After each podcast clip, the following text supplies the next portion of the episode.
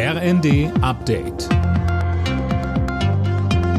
Stündlich neu. Auf den Punkt informiert. Ich bin Gisa Weber. Stundenlang ging bei Kunden des Telefonanbieters O2 bis in die Nacht nichts mehr. Serverprobleme hatten zu bundesweiten Störungen geführt. Spät am Abend gab O2 bekannt, dass die Störungen nahezu vollständig behoben wurden. Die Kunden des Anbieters können seitdem wieder telefonieren. Seit dem Nachmittag ging gestern für O2-Kunden in ganz Deutschland oft nichts mehr. Auch die Notrufnummern konnten sie nicht erreichen. Mehrere Landesbehörden hatten deswegen vorübergehende Warnmeldungen rausgeschickt.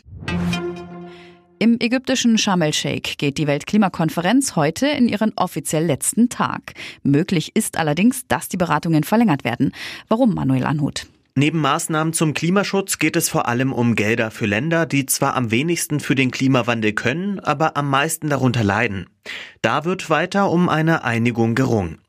UN-Generalsekretär Guterres rief die Delegierten unterdessen beim Thema Klimaschutz erneut zum Handeln auf. Das anderthalb Grad Ziel sei nicht einfach nur ein Ziel, es gehe um das Überleben von Menschen, sagt er. Mehr als 10 Millionen Menschen in der Ukraine sind offenbar nach erneuten russischen Angriffen von Stromausfällen betroffen. Präsident Zelensky erklärte am Abend in seiner täglichen Videobotschaft, dass besonders die Regionen Odessa, Kiew, Vinnytsia und Sumy davon betroffen seien. In Kiew fiel zuletzt der erste Schnee. Der örtliche Gouverneur warnte, die Situation könne bei Temperaturen von bis zu minus 10 Grad schwierig werden.